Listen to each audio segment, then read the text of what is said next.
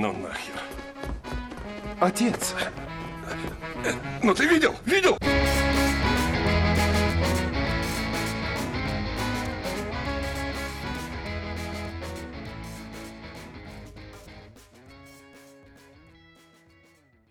Мы сегодня Говарда Лавкрафта обсудим. Или Лавкрафта, как говорят.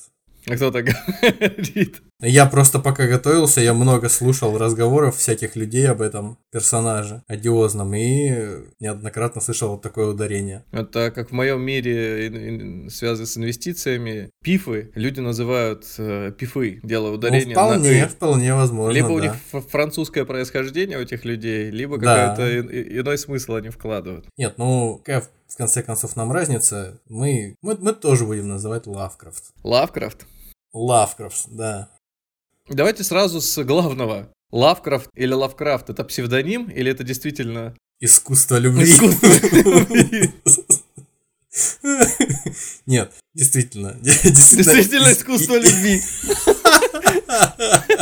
Ну, кстати... Ну э, фух. ну, Кстати, кста- кстати, он был женат, спойлер. Так, Говард Филлипс Лавкрафт был женат. Несмотря на то, что всю свою жизнь там был э, достаточно замкнутым человеком, вел затворнический образ жизни и прочее, прочее. Он был женат, и жена его отзывалась о нем как о очень умелом человеке в определенных направлениях. Да-да-да. Так что, так что он оправдывал свою фамилию, возможно, да, если... как в паспорте написано, так на самом деле и есть. Ну, просто у него не оставалось выбора, да. Все время, когда я думал про Лавкрафта, это для меня какие-то водяные монстры, щупальца, черно-белая картинка. А потом, пока вот ну, к выпуску в том числе готовился, я увидел слово Некрономикон.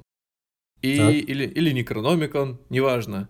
И мне почему-то казалось, что это книжка, существовавшая в 13-15 веке.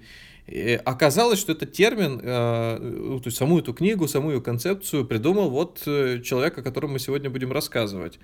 И у меня немножко так сдвинулись мысли в голове, и я подумал, что, может быть, даже в какой-то момент не удивлюсь, если представители э, каких-нибудь духовенств будут упоминать какой-нибудь некрономикон, а это всего лишь, или даже, может быть, упоминали, вот, а это окажется всего лишь вот вым- выдуманным, вымышленным Но элементом. это ты на- на- напоминает мне то, что ты рассказываешь, э, по попытку Александра Глебовича Невзорова поймать за руку кого-то из священнослужителей в телеэфире, когда он задавал им вопрос по поводу того, читали ли они работы отца Педидия. Мгм. Ну вот, кстати, Да. можно так с Некрономиконом попробовать, поймать э, какого-нибудь персонажа. Но, Да, да, да, приблизительно. но все-таки, конечно, писатель куда дальше ушел, чем просто придумал одно это название. И я думаю, сегодня мы подробнее разберем. Каждый так или иначе где-то слышал с- буквосочетание «ктулху», «втаган» и, и, и дальше сложно. Дальше не буду говорить на всякий случай. На всякий случай. Да, кстати, э, в юности, в ран- даже я бы сказал в детстве, э, Лавкрафт очень интересовался, заинтересовался, когда увидел и прочел сказки «Тысячи и одной ночи». Э, Он настолько проникся в восточной э, тематикой, восточной э- экзотикой какой-то, что он даже взял себе псевдоним Абдуль Аль-Хазрет. И потом в его произведениях фигурировал этот Абдул Аль-Хазрет, который, э, которого он называл сумасшедшим арабом. Так вот, этот Абдул Аль-Хазрет именно тот человек, который написал этот Некрономикон, который является тайным гримуаром, в котором описаны все э, безумные существа и вселенные, и всевозможные твари, да, которые существуют у писателя в произведениях. Сейчас о безумии, об ужасах тогда поговорим. А почему этот персонаж заслуживает э, внимания вообще? нашего внимания. Привлечь его нелегко, очень легко потерять и невозможно забыть. Да надо быть как минимум Лавкрафтом для этого. А лучше, конечно, а лучше, Искусным Ла- любовником. а лучше, конечно, Лавкрафтом, Лавкрафтом, да. Э, В общем, Почему Лавкрафт? Да потому что... да потому что родился 20 августа 1890 года в Провиденсе, штат Род-Айленд, что в Новой Англии, США. США. Да. Что можно о нем сказать? Этот человек действительно был человеком странным, незаурядным. Да. Мы так говорим сейчас с тобой, как будто бы уже все-таки все порядком, порядком поднадоел, даже настолько знают его. все, все о нем все подноготную Оста- знают. Осточертел уже этот Да, Лавкрафт. да, да, вот как горькая редька, этот Лавкрафт, просыпаюсь, Лавкрафт, засыпаю, спотыкаюсь, выхожу из, из парадного, там, там Лавкрафт, да. Иди домой. В общем, начать стоит с того, что это писатель литературы жанра ужаса, ужасы. Сво- сво- своего рода один из, э, без преувеличения, величайших, наиболее известных писателей в жанре ужаса. Можно мне А. ужасов, пожалуйста? Да, да, полкило. Сделайте мне. При жизни абсолютно неизвестный, получивший свою популярность, известность и оказавший без преувеличения огромное влияние на всю современную мировую культуру, как минимум западную, в очень многих сферах. Несмотря на то, что писал свои рассказы и повести в бульварных журналах, э, в, которых сейчас только про всяких там Попаданцев. де- де- детективов, да, и, и попаданцев рассказывают, поэтому Так может быть среди них будущий великий автор находится. вполне возможно, да. Мы этого не знаем. Он, тоже, наверное, не узнает, пока не умрет. Надо, чтобы узнать, э, велик ты, на- насколько ты велик, надо умереть для начала. Так, так это работает, я думаю. Он был отпрыском достаточно, не то чтобы именитой, но довольно родовитой семьи. Мать его могла проследить свою родословную чуть ли не до отцов пилигримов, э, высадившихся в 17 веке с Мейфлаура. Вот, так что соответствующим образом был воспитан. А кто они? Как- ну, э, Как джентльмен В буквально. России принято спрашивать, кто же он по национальности был все-таки. Белым англосаксонским протестантом. Ну, то есть прекрасным человеком, которых мы, мы так любим, да. Родившись, он, э, Стал жить. стал жить, да. Начал жить, едва ли, едва ли начав жить, уже умер. Начало неплохое. Ну, конец подстать. Фу. Родился мужчина. Родился некий мужчина, да, в Новой Англии, на востоке Соединенных Штатов Америки.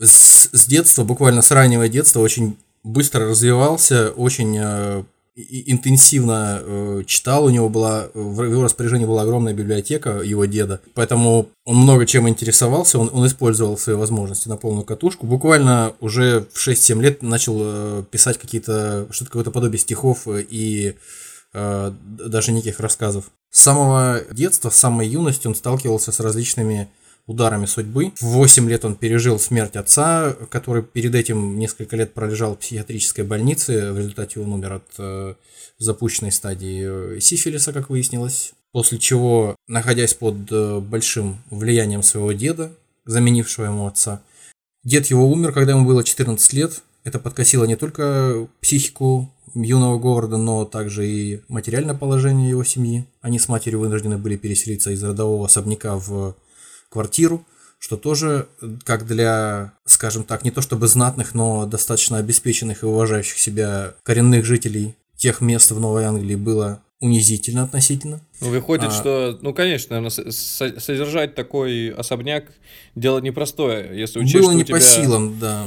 Кто там, одна мать осталась, которая, наверное, не работает. Да, мать не работала, естественно, она э, была не того круга человек, не того класса, чтобы зарабатывать себе чем-то на хлеб, не, в общем-то, скорее всего, ничего и не умела, поэтому они очень быстро остались без э, тех солидных накоплений, которые сохранились после деда. Очень быстро они поняли, что они не смогут, да, больше жить в этом старом особняке и переехали в квартиру. А особняк, естественно, пришлось продать. С, с того момента, как э, умер дед и до 15 года, 1915 года, у, у- Лавкрафта был затяжной период, э, достаточно мрачный период в жизни, когда он занимался только тем, что читал, не выходил из дома э, целыми днями, выходил на улицу только ночью, слыл таким э, экстравагантным человеком еще тогда, еще когда был буквально выпускником школы. Кстати, да, школу он так и не закончил. После того, как все эти события приключились э, с его семьей, он впал в, ну, скажем так, как сейчас говорят, в депрессию. С ним приключился какой-то нервный срыв, из-за этого ему пришлось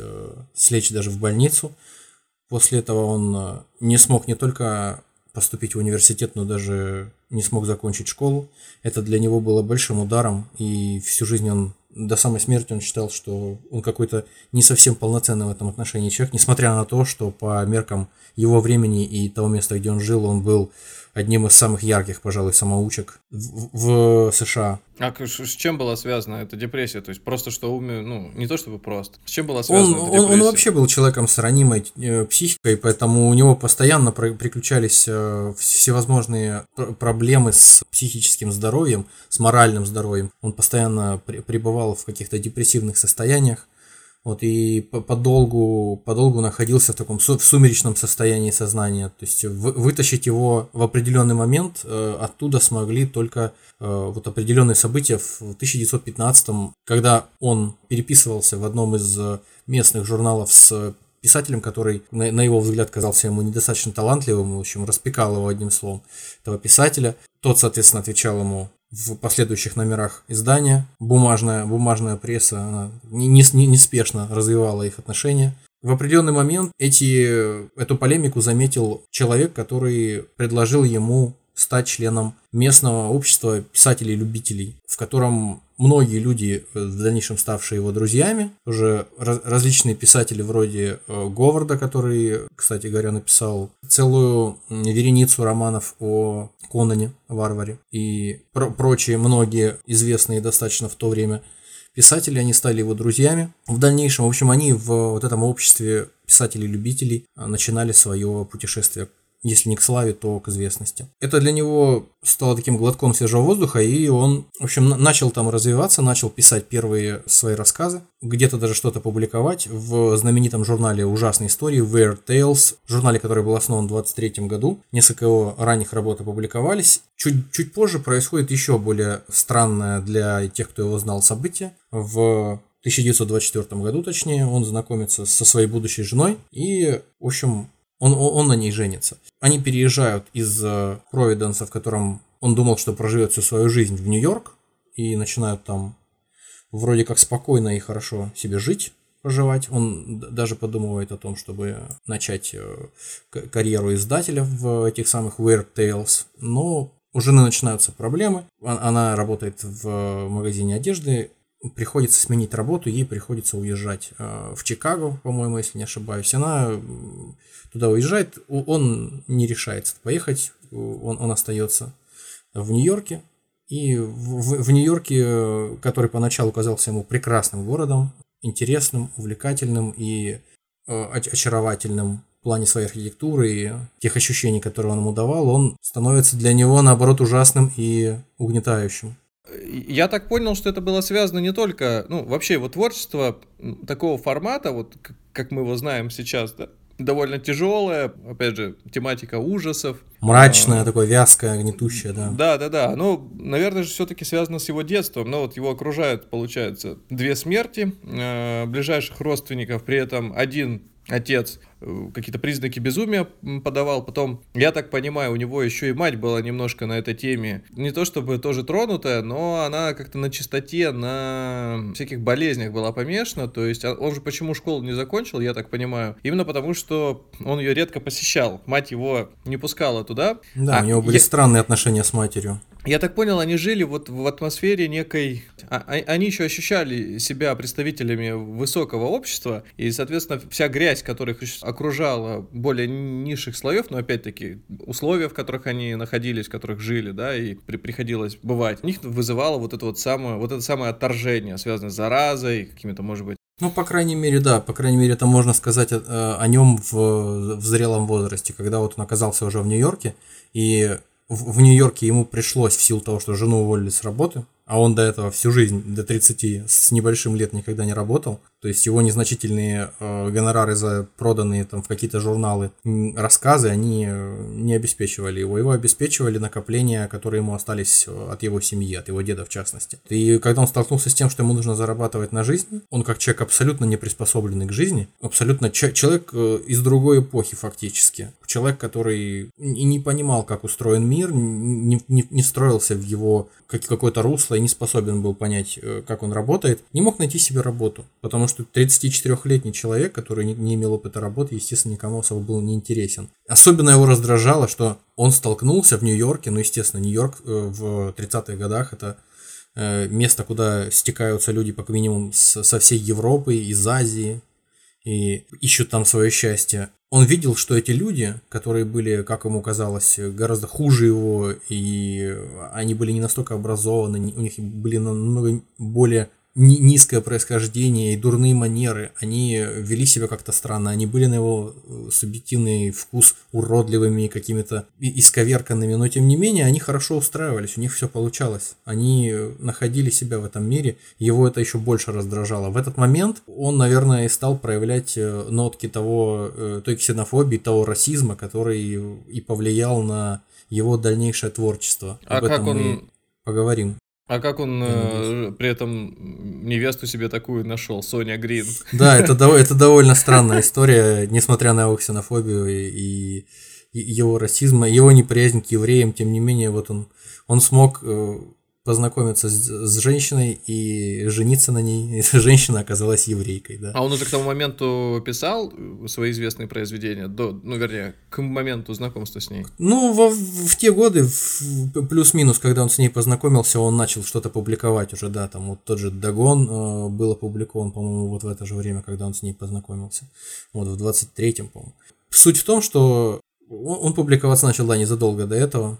По большому счету, вот в, в это время, пока они жили в Нью-Йорке, у, не, у него были какие-то планы на, на, на то, что он станет коммерчески успешным, на то, что он станет редактором э, журналов, который начал писать, э, в который начал отправлять свои произведения. Но ничего не срослось. В результате они расстались, некоторое время жили на расстоянии с женой, и он в конце концов из Нью-Йорка вернулся в Провиден. Слушай, а... а вот в те времена помимо него были еще писатели, которые в таком же жанре выступали? Может быть, настолько же мрачном? Он всегда отзывался с большим уважением, буквально в открытую признавал э, в качестве своего литературного предшественника, на которого он все время оборачивался и под чьим влиянием он находился, э, Эдгар Алана По.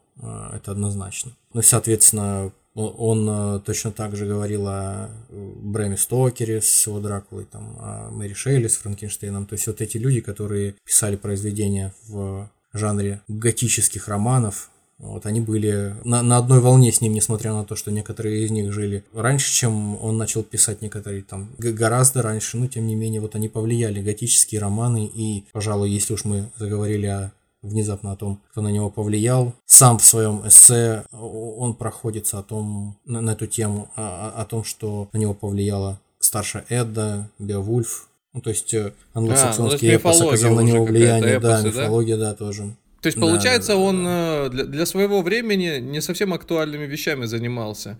И, я не знаю, на самом деле, Эдгар Аллан По, он, э, кроме того, что каким-то графом тоже был, или кем, он, наверное, же тоже получал какие-то бабки тоже за ничего не делание, поэтому имел себе возможность э, писать подобные стишки. А здесь мужик уже скитается по мегаполису, не может найти себе прибежище, и, конечно же... Да, да, да. Но ему всегда хотелось быть, э, судя по его многочисленной переписке, он э, всю, всю жизнь э, очень много писем писал, он очень любил это дело, параллельно с э, тем, чтобы писать романы и повести, рассказы, он параллельно с этим много с кем переписывался из этого кружка общества писателей-любителей. Многие из э, его членов также стали его закадычными друзьями, и он писал просто безумное количество писем за всю жизнь. Из, из этих писем можно, можно понять, что он всю жизнь хотел быть вот таким человеком скорее Великобритании или США века 18 -го. То есть он был, хотел быть таким професси... э, хотел быть таким провинциальным дворянином, который не заботится о хлебе насущном, э, себя таким представлял, по крайней мере. Если пишет э, какие-то произведения литературные, то делает это только для того, чтобы доставить себе самому удовольствие, для того, чтобы потешить э,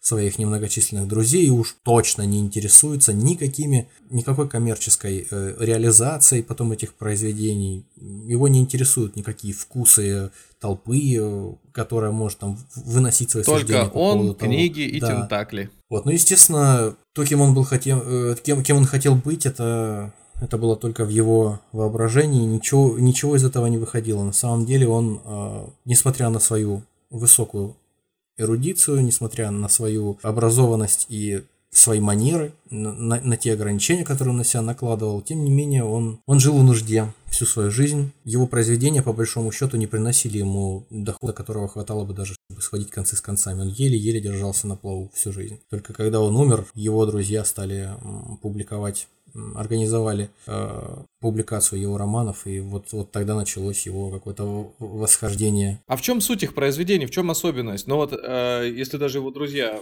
обратили внимание, решили опубликовать. Да, в общем, Лавкрафт, несмотря на то, что при жизни его воспринимали просто как человека, который пишет какие-то бульварные романчики, ну, при всем уважении к Дарье Донцовой, которую все в хвост и в гриву всегда поливают грязью, ни- никто не, из, тех, кто об, об этом рассказывает, никогда ее, скорее всего, не читал. Э, Я, я, я тоже из их числа, ну, в смысле, не в том, не в том отношении, что я отзываюсь о ней не- нелестно, а в том отношении, что я не читал. Ну, В общем, одним словом, он был такого своего рода Дарья Донцова э, те- тех времен, потому что вот он публиковался именно в таких вот каких-то э, издательствах низкопробных, и ничего заслуживающего внимания высоколобой интеллектуальной публики там не публиковали. После его смерти, как выяснилось, э, оказалось, что литературные критики тоже э, меняют свое мнение, ну, они как минимум умирают, тоже к ним на, на смену приходят другие, которые пересматривают какие-то стандарты. В результате чего оказалось, что существует такое явление после смерти Лавкрафта, как лавкрафтовские ужасы. То есть это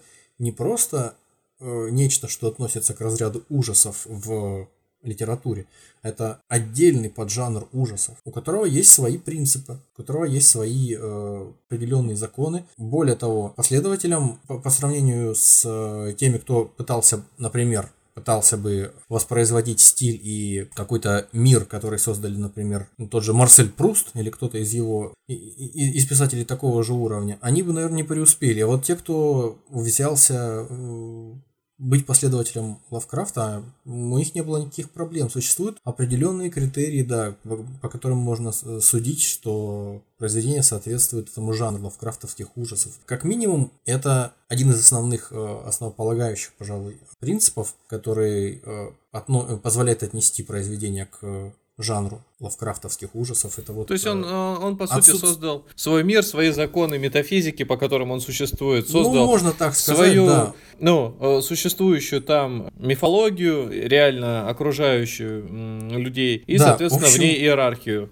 раздал Его, его, каждому. его э, вселенная, в которой существуют его произведения, она характеризуется мизантропией. То есть, если какие-то писатели-фантасты очень энергично расписываются в том, что человечество идет только вперед, развивается в направлении прогресса, в лавкрафтовских ужасах этого нет. Там наоборот, да, человек является просто песчинкой в- на поле, на котором играют гораздо более весомые игроки. И человеческие мысли, человеческие стремления, какие-то человеческие категории типа ло- логики, морали, нравственности, они вообще не действуют для тех, кто по-настоящему определяет, как будут развиваться события. Космос и обитатели космоса, они абсолютно за гранью того, что человек может осмыслить, понять, приблизившись к чему он может только в лучшем случае умереть или сойти с ума. И это будет еще не самым плохим. Ты знаешь, я еще, я еще подумал э, о феномене его существования до сих пор. Вообще, как он д- дожил-то до наших дней, как автор произведений, мы о нем Мгм. вообще разговариваем. Соединенные Штаты Америки, они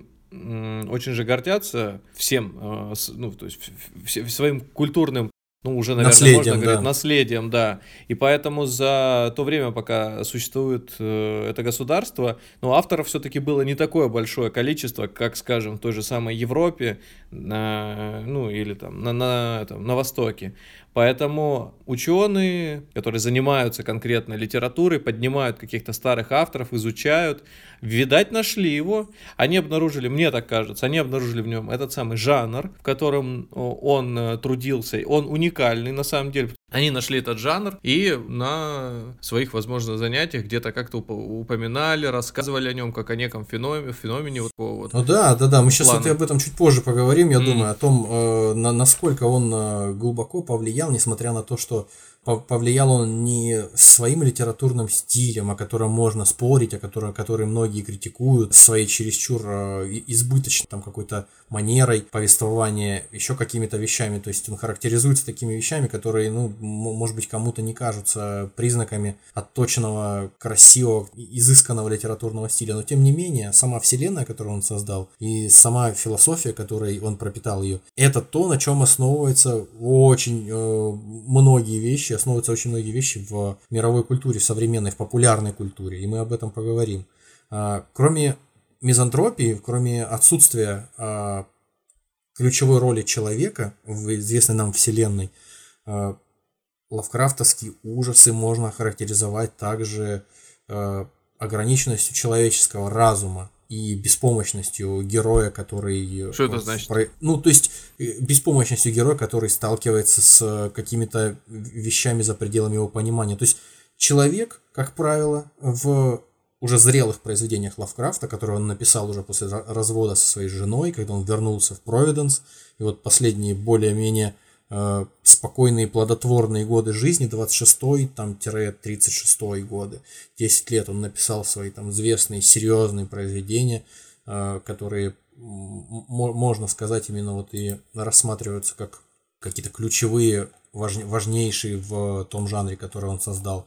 Это там «Зов Ктулху», «Цвет из иных миров», тень над Инсмутом и прочее. В общем, суть всего, что происходит с главным героем, отражает э, какие-то ключевые вещи. Человек замкнутый, но в то же время достаточно образованный, какой-то человек из университетской среды, возможно, сталкивается с неизведанным, то он не может осмыслить. Человек этот э, изначально, как и сам автор, материалист, приверженец материалистического мировоззрения и атеист. Но когда он сталкивается с какими-то безумными вещами, с какими-то пришельцами из космоса, с какими-то потайными э, знаниями, с какими-то культами вокруг э, древних богов, существующих там уже миллионы лет на, на планете до того, как люди до ней вообще появились как вид он буквально либо сходит с ума, либо кончает жизнь самоубийством, э, либо что похуже с ним еще происходит. Самое главное, в конце а, финал открыт. То есть в, в конце каждого из его известнейших каких-то важнейших произведений финал открыт. То есть ты, ты не можешь понять, что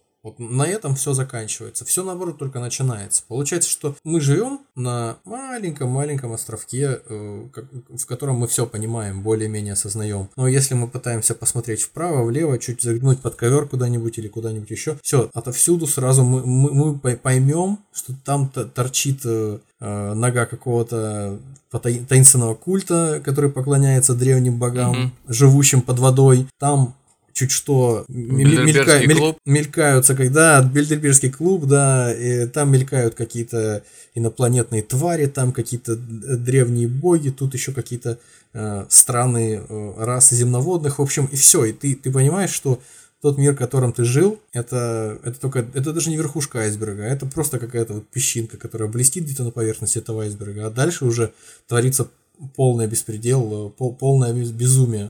Я мало что знаю про Лавкрафта. Это есть какие-то компьютерные игры, фильмы. Вот я посмотрел фильм Дагон еще черти когда по твоей uh-huh. рекомендации. И у меня сложилось какое-то вот четкое представление, что произведения его написаны всегда почему-то в черно-белом э, жанре. То есть даже если это книга, если он, возможно, даже описывает зеленый лук, то в моем почему-то, в моей голове это обязательно должна быть черно-белая картина картинка, обязательно должен лить дождь, стоять э, мужчины, женщины в плащах, в каких-то шляпах, с зонтами без зонтов. Такой детектив, но с элементами мистики, когда к главному герою приходит э, женщина в красном платье, оставляет конверт, он идет по следам, и оказывается, что это не просто похититель ее мужа, а... Похититель ее ароматов.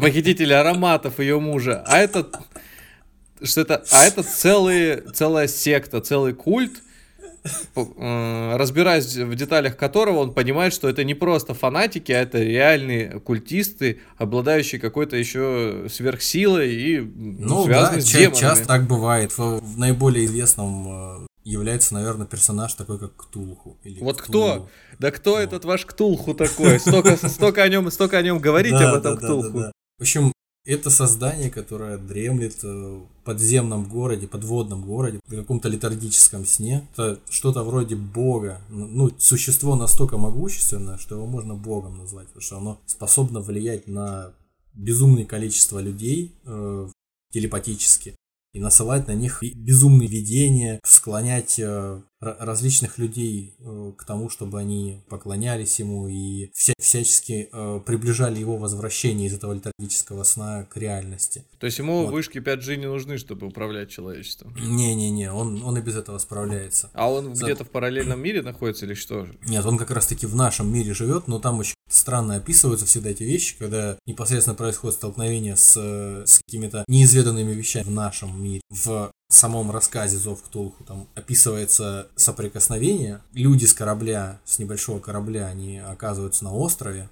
поднявшемся э, во время сейсмических каких-то толчков под водой, оказываются на острове, поднявшемся из морских глубин, они видят безумных размеров э, огромные сооружения, вроде как какие-то постройки, там вроде э, похожие на город, или, или на что-то еще, тем не менее, храмы какие-то, странно выглядящие, описывается это все, в общем, ключ, по большому счету, один из ключей в творчестве Лавкрафта, это описание каких-то вещей, которые не, нельзя описать. В начале, mm-hmm. когда он был э, еще молод и как, когда он не, не, не отточил свой стиль, он просто зачастую писал о том, что это, это что-то, что за пределами mm. нашего понимания. И все, это не непознаваемо, и это ужасно настолько, что можно потерять рассудок. Вот, а вот э, все-таки Ктулху это Посмотрите слева от нас. Штука. То есть, если бы это ехал по мирам Лавкрафта, ехал бы гид на автобусе, то он бы так, посмотрите налево, это просто невозможно описать. Теперь посмотрите это направо. космос. Это космос. Потом... Ну, это, примерно так выглядит. В чем, причем история это в чем состоит, что он сравнивает его с чем-то средним между огр... ну, то есть огромным, как гора, в то же время напоминающим осьминога, а также дракона и даже человека. В общем, какие-то mm. мазки даются, которые позволяют человеку, который читает с богатым воображением, со... составить свой образ. Но тем не менее, чем, чем это интересно, вот тот стиль, в котором он это, это все э, э, рисует, тем, что вот если посмотреть подборку картинок каких-нибудь там в гугле по запросу к Тулху, никто из тех, кто будет его рисовать, не нарисует его даже вот двое не найдутся, наверное, пожалуй, таких людей, которые нарисуют его прям совсем похоже. Надо по миру покататься, по чуть-чуть по, по Не, понимаешь, мир миром, но просто откуда мир? Понимаешь, когда э, смотришь на то, что он там начеркал, это выглядит просто вау! Дальше поехали. Там-то суть в том, что он не просто так с потолка это все навыдумывал, потому что в носу наковырялся, и, и у него появились какие-то там глубоководные жители или еще какое-то говно. Он был расистом. Э, Лавкрафт был расистом, оголтелым, законченным. И поэтому он воспринимал как самое ужасное, что может произойти с человеком и с человечеством, смешение рас, смешение крови, смешение mm. языков, по появление метисов разнообразных. И, соответственно, одним словом, чел э, человек с таким э, мировоззрением, как у него, особенно когда человек начинает что-то писать, естественно, он переносит это э, на, на страницы своих романов. Появление метисов различных, это, это для него смерти подобно. Он считает, что это признаки какого-то упадка и вырождения всего человечества. И поэтому, когда он пытается это все некой аллегорической форме пере, перенести на страницы своих произведений, у него все эти э, мулаты, все эти какие-то монголы, все эти китайцы, которые приплывают в Нью-Йорк и пытаются там обустроиться в своих там Особенно в Чайнатаунах. Монголы приплывают чаще остальных. Нева- неважно, неважно. Монголоиды я имею в виду. Да То есть э, монголоидная раса в том числе. Им это все воспринимается как упадок и как признаки апокалипсиса какого-то. И поэтому, когда он описывает вот в этом самом романе «Те- «Тень над Инсмутом», он описывает, как в деревушке рыбацкой люди поклоняются подводным каким-то пришельцам из космоса, которые в, в давние времена прилетели на Землю, живут под водой, и взамен на рыбу, которую они пригоняют к берегам этой деревушки, они требуют жителей деревни для того, чтобы с ними скрещиваться и пополнять Неплохо. свои ряды за счет чего-то, да. То есть За рыбу. э- это вот как раз э, аллегорически переработанная та история, которую он видит перед собой в Нью-Йорке. Он это фактически герой э, Тени над Инсмутом, который Мгм. видит вокруг себя инсмутцев, находящихся в различных стадиях превращения из человека в рыбу. После того, как они каким-то образом сочетались с этими рыболюдьми, они сами постепенно начинают превращаться в рыб. В определенный момент они уходят под воду и все, и больше не появляются. А для тех, кто живет в окрестностях, э, говорят, что человек умер. Все в порядке. Ну, а, а в его произведениях вообще существует э, понятие расизма? Его расизм, он только кое-где звучит вот в открытую, что я, допустим, там, как он пишет, я не критикую людей, я могу понять людей, которые там, Мгм. с предрассудками относятся Головой. к представителям, да, друг- других народов, других рас. Я, я не могу их критиковать за это. Вот, в основном это все вот так вот э, метафорически происходит. Но я думаю, это дорогого стоит, когда э, главный герой, я сейчас буду спойлеры рассказывать, но мне все равно э, это важно. Главный герой Тени над Инсмутом, он после того, как за ним гоняются по ночам эти Промотайте а, чуть-чуть вперед, сейчас будет страшно. находящиеся, да, находящиеся в разных стадиях перерождения из человека в рыбу эти э, жители Инснута, одетые в какие-то ритуальные балахоны еще к тому же поверх своих э, жабьих туш, гоня- гоня- гоняются за ним по городу, в городе нет ни одного фонаря, он там то по крышам от них убегает из своей гостиницы, то еще по каким-то там сараям от них скрывается. Они там никто по-человечески не говорит, какое-то хлюпанье, издают хрюканье. Ну, Вот. Еле-еле добирается до другого города к утру. И в результате он, он приехал сюда, в Новую Англию, для того, чтобы выяснить свою родословную. Он начинает копаться в конце, х- при- приходить к, там, к родственникам своим, каким-то знакомым, рассматривать какие-то фотографии, э, разглядывать какие-то м, картины, на которых изображены его предки, смотреть какие-то книги э, с записями о рождениях и смертях. В общем, в результате он э, приходит к пониманию того, что его дальние предки, его прабабка, она имеет родословную, э, связанную с жителями Инсмута. С плавником, бо- короче, бабка Постепенно, да, он начинает замечать у самого себя э, какие-то черты перерождения в так называемую персону с инсмутской внешностью. Вот. М. И в определенный момент он ну, перестает с отвращением к этому относиться, он говорит о том, что уже э, я не собираюсь покончать жизнь самоубийством. э, Я думаю, что ну, у меня некоторые дру- другие интересы. Вот. Подожди, а люди других рас у него там существуют вообще? Э, Если у него существуют люди других рас, это, допустим, вот в том же э, Зове Ктулху, то это всегда люди с э, какими-то приставками недочеловеки, знаешь, там полулюди, зверолюди и все прочее. То есть, если существуют на Земле культы, которые поклоняются Ктулху, которые приносят человеческие жертвы во всяких там чащах лесов, на горах, в, лес, э, в лесах, в каких-то ло- лощинах, в, в разных уголках э, земного шара, то это обязательно какие-то... ка- Он прям в открытую пишет, какие-то вырожденцы, представители смешанных рас, какие-то уродцы, которые еле-еле там э, умеют разговаривать, находятся на очень низком интеллектуальном уровне. сейчас так обидно стало на самом-то деле. Да. Слушай, ну, короче, я понял. А экранизации, которые есть, там же фигурируют, по-моему. Я сейчас, честно говоря, задумался, были ли там азиаты, чернокожие. Канал Netflix, если бы канал Netflix сделал, например, сейчас экранизацию Лавкрафта, то там были бы все Не, поголовно. ну это, это же есть уже. Это вот сейчас, сейчас выходят э, серии нового А. сериала, прям вот сейчас. Называется «Страна Лавкрафта», по-моему. А, то есть там вообще или нет? И та- Я чуть-чуть опоздал, видимо. И, там, да, там параллельно с э, отсылками к Лавкрафту, там рассказывается о том, а, что настоящие чудовища, мол, это люди. Белые. да, конечно, белые люди. Э, настоящие чудовища похуже, чем твари из э, рассказов Лавкрафта, потому что они издеваются над черными, они устроили сегрегацию, проводят лич, линчевание время от времени негров, и, в общем, непонятно еще, что, что хуже, столкнуться с какой-то кучей протоплазмы, которая за тобой там по лесу гонится и пытается тебя сожрать, или столкнуться с каким-нибудь шерифом на безлюдной дороге, который с обрезом выйдет, и неизвестно, что с тобой будет в результате, если ты темнокожий. Слушай, а давай вот, ну, то есть у меня уже какой-то образ сложился, а теперь, чтобы, ну, попробовать его на какие-то подпорки поставить, какой-то фундамент сделать из этого. То есть его мир, вот как я сейчас, для себя понимаю, представляет из себя довольно мрачную вселенную, то есть такое ощущение, что там всегда льет дождь, всегда пасмурно, э, тучи, туман, люди, то есть солнышко там проглядывается крайне редко то есть по всей планете, живут в основном или населяют эту планету э, белые.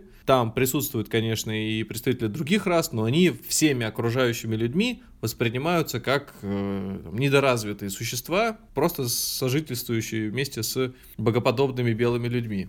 Ну, там даже не, не нет, там, там нет таких, э, такого упора, по крайней мере, я, я конечно, как не, не то чтобы специалист, который все прочел, что написал Лавкрафт, ну, который прочел некоторые его произведения, я могу сказать, что э, в, основном э, рассказ ведется от э, лица одного человека, который рассказывает о своих э, впечатлениях от столкновения с непознанным. И поэтому, по большому счету, вся эта история, связанная с расизмом, если бы я вот сейчас не стал э, рассказывать о том, на чем это вроде как основывается и к чему привело нахождение, пребывание Лавкрафта в Нью-Йорке, я сомневаюсь, что кто-то бы из тех, кто просто открыл бы, начал читать или, или смотреть э, какой-то фильм по мотивам или книжку Лавкрафт, подумал бы об этом, подумал бы о том, что вот э, что, что он такой расист. Если бы прям в открытую не наткнулся на какое-нибудь э, нелицеприятное сравнение там темнокожего с обезьяной, предположим, или чего-нибудь подобного. Как выглядит Вселенная? То есть вот есть люди, они живут своей жизнью. В определенный Параллельно... момент они сталкиваются с каким-то безумием, с, каким- с каким-то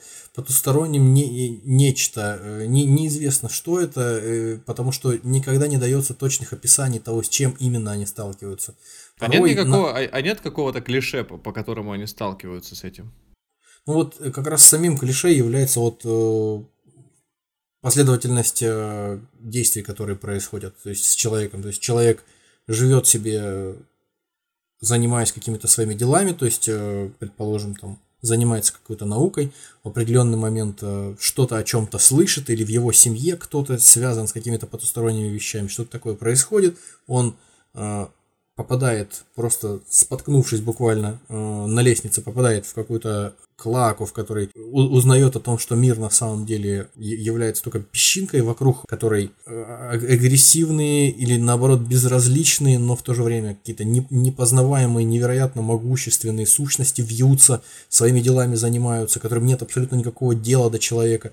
Вот. И он от осознания того, насколько он ничтожен, насколько э, все непредсказуемо, непредставимо, насколько все далеко от э, каких-то там концепций христианского, допустим, там рая, ада, от э, понятного закона там воздаяния за какие-то грехи, искупления, то он просто сходит с ума. То есть если в нашем мировоззрении, ну, в культурных, как минимум, христиан, то есть людей, которые а, основывают свое мировоззрение на каких-то основополагающих ценностях, да, прописанных в, в религиозной литературе авраамических религий. У нас есть некое представление о том, что есть э, хороший, хорошее существо, есть Бог, есть плохое существо, есть дьявол, они оба следят за нами, и если нам станет, э, если мы начнем вести себя не так, как следует, то мы, мы получим по заслугам.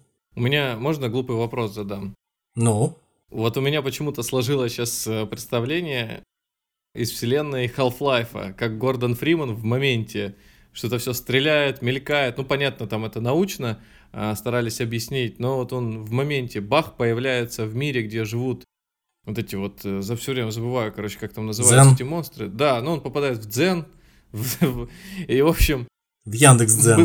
Быстрее, чем любой буддист попадает, достигает дзена, оказывается там, то есть он видит свою какую-то жизнь, вот, и она почему-то, ну, опять же, по, опис... по описываемой тобой вселенной, они как-то похожи. То есть там тоже такой бесконечный космос, какие-то существа, с, э, видимо, превосходящие нас. То есть для них, видимо, путешествия через миры не кажутся чем-то сложным. Они, попадая к нам, ну, там, понятно, сюжет несколько искажен, ну, то есть от, э, может быть, посыла именно лавкрафтовского. Но мне лично почему-то сейчас кажется, что это тоже ребята вдохновлялись его произведениями. Самое интересное, что за что вот не возьмись в самом деле, вот за что не возьмись, даже за какой-нибудь там, мы сейчас к этому все-таки подойдем уже э, угу. скоро, э, к тому, сколько всего вытекает из э, наследия Лавкрафта так или иначе. Даже какой-нибудь там детский мультик Gravity Falls, я вот тоже об этом думал сегодня вечером. Хм. Вот, вот действительно, то, что там происходит с детьми, с мальчиком и с девочкой, которые приезжают в обычно в деревню какую-то, которая находится в лесах, они приезжают к деду, дед э, торгует какими-то безделушками в магазинчике, и вроде как все в порядке. Они по лесу гуляют, рисовка такая наивная, милая, но в то же время они тут же буквально моментально окунаются в, в то, что их окружает всякая потусторонняя хреновина. В лесу где-то там живут какие-то минотавры, тут какие-то гномы, какие-то культы, которые э, тоже поклоняются каким-то демонам, тут какие-то привидения, русалка какая-то живет в в озере. Под землей, оказывается, находится какой-то космический корабль, э, который туда прилетел черт знает сколько времени назад. Бедные в результате... дети, если вдруг они сейчас слышали все это. Да, так, в результате в, в конце концов... Спойлер. В результате, в конце концов, оказывается, что все это происходит, все, что вокруг них творится, происходит по плану какого-то могущественного демона, да, который э, пытается ворваться вместе с полчищами своих там каких-то соратников. Слушай, ну вот фильм в нашу Мгла, например, я вспоминаю тоже. Да, да, да, да. Кинг, он все время говорил о том, что, да, ну и продолжает говорить о том, что, да, он э, вдохновляется Лавкрафтом. Причем интересно так показано, да, вот в фильме, если, если собрать его сейчас, конечно, переосмыслив с тем, что ты говоришь, то получается, что вот это вот безумие, которое охватывает человека, когда он сталкивается с неизвестным, оно в этом фильме проявилось не только путем визуальных каких-то переживаний, но еще и от поступков его самих. Я не буду сейчас спойлеры говорить, фильм действительно да, да, интересный. Да. И, он... и так достаточно спойлеров сегодня уже. Вот, но э, если посмотреть даже на иллюстрации к э, этому фильму, постеры всякие, то там существа напоминают вот то, что, ну или попытки, наверное, описать то, что подразумевал Лавкрафт. Совершенно верно, совершенно верно. То есть существа, то есть что попадается на пути э, классического какого-то героя произведений Лавкрафта. Там существа из э, других э, вселенных, из других галактик, из других планет. Какие-то, ну, в основном какие-то либо инопланетяне, либо ну, условно говоря, божества, но которые тоже, можно сказать, являются инопланетянами, просто настолько непредставимыми какими-то могущественными, огромными циклопическими по своим размерам, что для человека они в его системе ценностей, в его какой-то ну, системе концепции, они сродни богам просто. Угу. Вот. То есть, да, действительно так. И здесь э, врываются какие-то непонятные существа, против которых нет спасения, и все в ужасе, и в конце концов там финал вообще не разочаровывает в этом отношении, если, если кому-то подобные вещи нравятся. Не будем говорить, чем он заканчивается, но все очень круто. Я услышал такую концепцию, с чем можно сравнить ощущение человека, попавшего в ситуацию, когда он герой лавкрафтовского какого-то произведения. То есть вот в Древней Греции у греков существовала собственная мифология, не секрет. В первозданном хаосе появилась э, Гея, земля, которая от Урана, неба, родила первое поколение божеств чудовищных, огромных, э, безумно каких-то могущественных тварей, среди которых был Кронос, который рано или поздно по наущению матери оскопил Урана, который постоянно порождал бесконечный полчищ этих тварей и не давал им выхода, они томились в недрах у матери Земли. В Вазектомию, короче, сделал Бати. Да, да, можно так сказать. Рано, рано или поздно Кроносу самому тоже пришлось то же самое познать. Была так называемая титаномахия, борьба против титанов уже третьего поколения богов, так называемых олимпийцев с Зевцем во главе. Вот после чего сформировалась примерно такая космическая концепция. То есть существует мир, в котором живем, живет человек, живут боги Олимпа, существует существует Аид, в котором э, живут души умерших, и в, в котором они несут какие-то кары за то, что они поступили не, не по чести, там, допустим, в э, реальной жизни. Боги их там наказывают. А также существует, под Аидом существует Тартар, так М. называемый. И этот Тартар, он по сравнению с Аидом, это место, которого боятся даже те, кто в Аиде находится. То есть да, даже, грубо говоря, в наших, в наших терминах, в близких нам терминах, даже демоны и черти боятся того, что происходит в Тартаре, потому что в Тартаре заточены вот те самые первые твари, Их боялись даже демоны и черти. да, да, да, да. Самые первозданные хтонические э, чудовища, олицетворяющие первобытную силу природы. Вот они там хранятся за какими-то медными стенами. Их охраняют старуки и гиганты, которые защищают от и- их потенциального там по- побега все, всех остальных, все остальное мироздание. Примерно вот так, как выглядит вот эта концепция примерно так же, как грек, пришедший, попавший в Тартар внезапно, вот ст- столкнулся бы с какой-нибудь геей, с океаном, с каким-нибудь Кроносом, вот с этими вот существами, они, а, они бы такое же впечатление примерно на него произвели, как какие-нибудь боги пантеона э, мифов Ктулху, как какой-нибудь Азатот или Шабнигурат или какой-нибудь Ньярлатотеп. Это точно такие же непредставимые твари, которые могут выглядеть как угодно, которые просто- обладают бесконечными силами. Сейчас э, на- на- назвал, по-моему, имена, вот когда этот к вам вы, выехала машина, и там ваш водитель. С, с рейтингом 4,97. 497, да. То есть тоже ты живешь в том мире, где сталкиваешься с э, другими мирами, и вот, соответственно, вот тебе и шаг- И он настолько шагоход. могущественный, что у него 4,97 рейтинг. Ну, да. Слушай, а там существует христианство? Ну да, там существуют э, традиционные конфессии, просто они, а- они фактически существуют только э, в, в представлении тех людей, которые в церковь входят. То есть нет реальной силы у Бога Ветхого Завета есть как- или Нового как- Завета. То есть э, крестом Библии по, по голове ударят и... Там ну, клешне? только если проломить голову, ну да, тогда это Ну, возымеет то есть работает. А так, в принципе, никакие приемы против а, вампиров в других каких-то романах, которые там ве- ве- верещат и плавятся от того, что их поливаешь святой водой. Если не пригласить э, Кту- Ктулху в дом, то он не зайдет, да?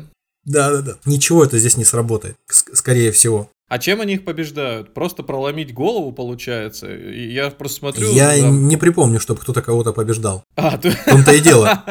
То есть, ну, я просто смотрю арты, там какая-нибудь штуковина размером Никого с- невозможно, никого невозможно победить. Там существуют инопланетяне, которые, допустим, там прилетели за э, миллиарды лет на нашу планету, за миллиарды лет до настоящего времени. И они э, настолько, как, как в известном монологе, настолько в своем сознании преисполнились, что они, в принципе, за пределами нашего понимания находятся. Как, как с ними можно бороться? Как их можно побеждать? Конечно, Ну, они, это, они, они, уничтожи, они уничтожимы, да, и с ними можно бороться по Ракетами отдельности. воздух-земля, по конечно, отдельности, их да. Но в общем и целом победить их как вот э, как, как фактор, который влияет на, на твою жизнь, ну не, не то чтобы с утра до вечера влияет, но который может повлиять Всё, весьма значительно. У меня Невозможно. сложилось, у меня сложилось четкое представление того, как это все происходит. Ну, в современном, по крайней мере, мире не, бу- не буду брать вот этот нуар, да, какой-нибудь 30-х. А я вспомнил фильм, а, где как раз-таки пробегает весь тот сюжет, который ты описал. То есть человек живет обычной жизнью, через некоторое время он сталкивается с чем-то неизвестным. Это действительно преодолимая сила в виде огромного существа, которое невозможно победить. И, в принципе, весь фильм заканчивается на... Ну, то есть, он развивается так и заканчивается ни на чем. То есть, э, есть продолжение. Монстра. То есть, Мгм, да, да, да, да. появляется вот Кловерфилд этот это да, это вот оно. то есть, а- они, понятное дело, что попытались, может быть, как-то создать еще атмосферу ужаса, вот этого леденящего, который Так это вот то людей. самое, это вот как раз, да, ты прав, это то самое. Они прям вот как раз воспроизвели... Человек весь фильм бегает с камерой, не показывают, с кем он воюет, то есть ощущение, что может быть вообще придумано, и, и нет никакого соперника. А потом неожиданно появляется где-то нога, где-то еще какая-то фигня. В новостях показывают какой-то кусок огромного, э, какой-то Годзиллы. То, что летит с небес, там падает в океан, вот там был такой момент тоже. В итоге все обрывается как раз-таки на том, что, мол, ждите продолжения. А все продолжения, у монстра же якобы существуют сиквелы, да? Ну да, да. сюжеты. Но они не пересекаются, блин, с этим. И такое ощущение, что ты ну, э, незаконченную историю, вот ее бросили, и я не знаю, что они тебе сказали. Сказали, что, мол, чувак, просто живи теперь с этим. Вот есть такой мир, где город разнес какой-то огромный слон, не знаю, куда он потом делся, может, он также исчез. и откуда появился. он взялся, никто не знает. Есть предположение, что это космический пришелец, который вот там ну, да, прилет, да, прилетел, да, да, да. К чему мы приходим в итоге? Мы приходим к тому, что везде и всюду, куда мы не копнем, везде у нас есть какие-то отсылки к лавкрафтовским э, произведениям. Буквально вот металл, э, например, казалось бы, что, что за что, что за глупое предположение, что heavy metal может э, каким-то образом тоже касаться касаться э, мифов Ктулху. Нет, есть вот есть такие группы, как э, буквально гру- группа, называющаяся HP Lovecraft. Вот, в 60-х такая существовала. Вот, и у нее, в общем, все тексты основываются на э, произведениях Лавкрафта. Ну и, ну, соответственно, ну, ладно, у Металлики, у Металлики есть несколько э, песен, которые буквально вот соответствуют названиям э, произведений, там The Call of Cthulhu или э, что там The Thing That э, Should Not Be. В общем, Э, одним словом, вот везде, буквально, куда ни копни, странно, но вот это действительно так. Это не попытка искать совпадения там, где их действительно нет. Да, более того, я скажу, что, казалось бы, ладно еще heavy metal, там и про викингов часто, про всяких там, про каких-нибудь храбрых воинов что-нибудь поют, если это какой-нибудь pagan metal или там что-нибудь такое, викинг metal. Но даже хип-хоп э, неким образом отразил в себе творчество Лавкрафта. Будете То есть даже удивляться. гэнгста на улицах, толк, э, да, толкая да, крэк, столкнулись с неизведанным. Столкнулись с, с неизведанным, но победили его в рэп-батле. А кто у них там? В Австралии существует хип-хоп группа Humanoids, если правильно произнес. Вот у них тоже все на творчестве Лавкрафта завязано. Вот, а, но еще, еще, кроме всего прочего. И вообще, куда ни плюнь, у нас на самом деле не только Лавкрафт, но и Канье Уэст. Сейчас такое впечатление. Вот.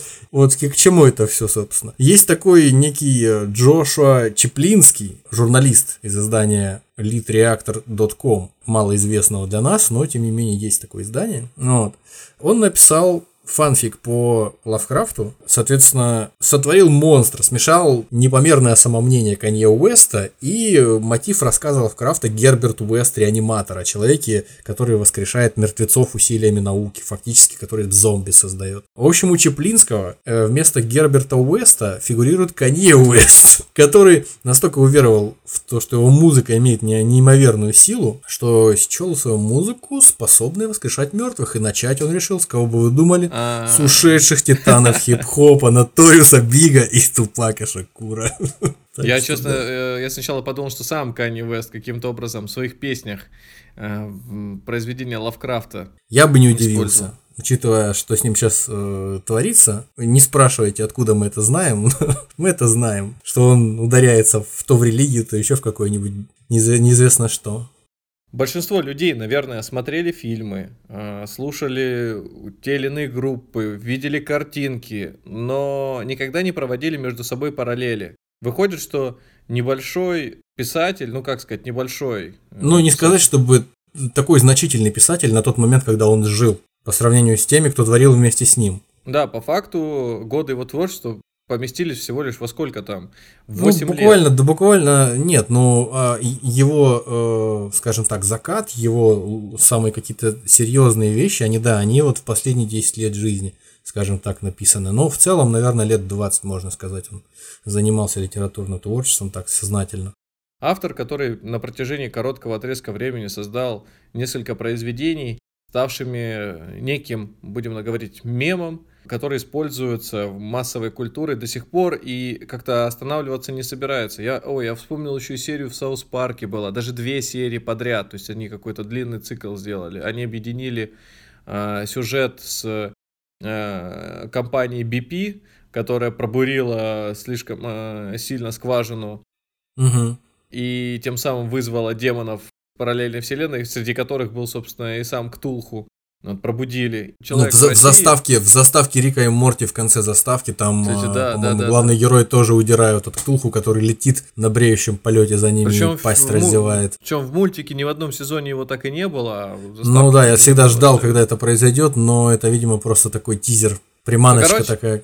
Короче говоря, я думаю, что если нашему слушателю хочется погрузиться в мир Лавкрафта, можно сначала просто посмотреть на картинки, на какие-то изображения, арты, которые в интернете существуют, чтобы вообще, ну, каким-то образом представить в голове мир, из чего он состоит, из каких цветов и оттенков, а потом попробовать, скажем, э, те же самые фильмы, пускай и простые, да, но вот э, тот же самый «Монстра», он более такой аттракционного жанра, потом «Мгла», «Мгла», мне кажется, уже куда более интересно подходит. Если, конечно, силы остаются, то перейти к книгам. Ну да. А Нет, какие кни- бы ты книги, книги, при, при, книги прям классные. Вот я думаю, что все, что в своей книге по Лав, про Лавкрафта э, советует Мишель Уэйльбек, называя их э, эти, эти произведения э, старшими произведениями. Я думаю, а кто что такая Мишель?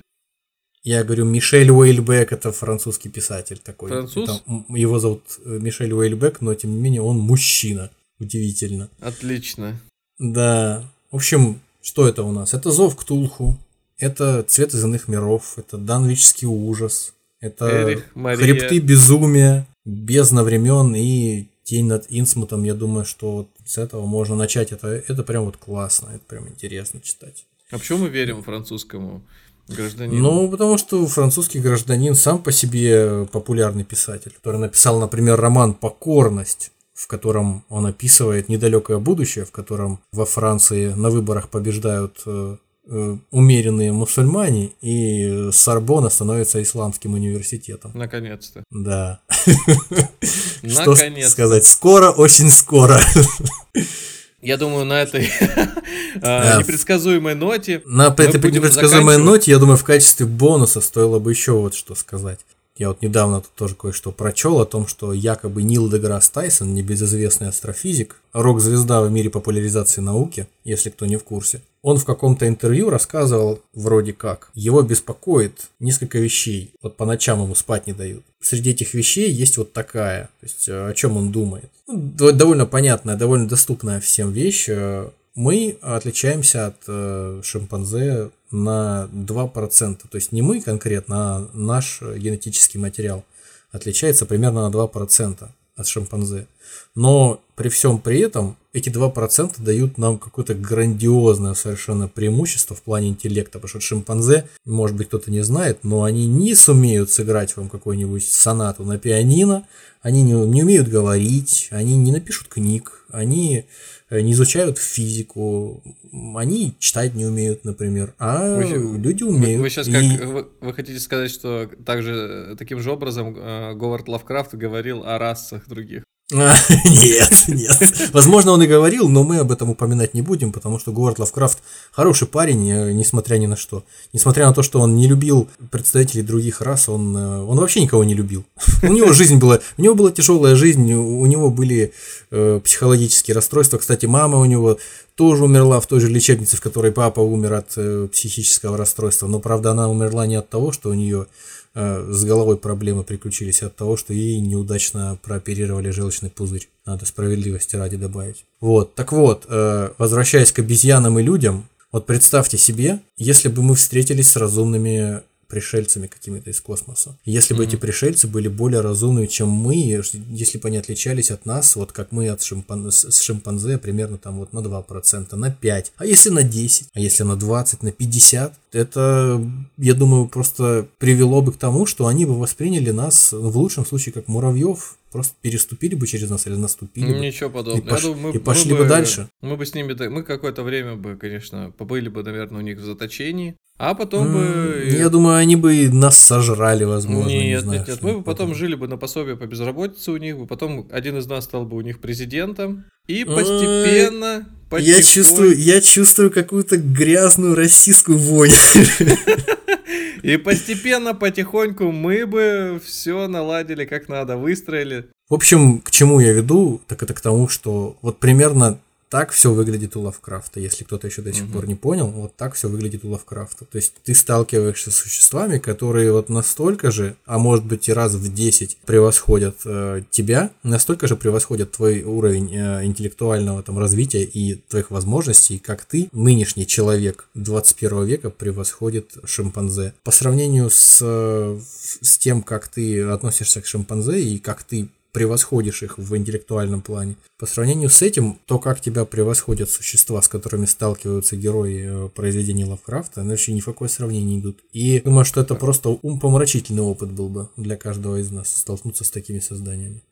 Я думаю, что если кого-то из наших слушателей заинтересовала вообще тематика, то есть некой такой э, готики э, начала 20 века, то можно попробовать посмотреть те фильмы, которые мы назвали, и, конечно же, прочитать произведения. Самое важное, наверное, все-таки произведение, там будет вся суть, вся идея, которую, я думаю, при прочтении вы сразу же заметите, проведете массу параллелей с массовой культурой, которая существует на данный момент. Спасибо большое, что слушали нас. Счастливо, друзья. Всем пока.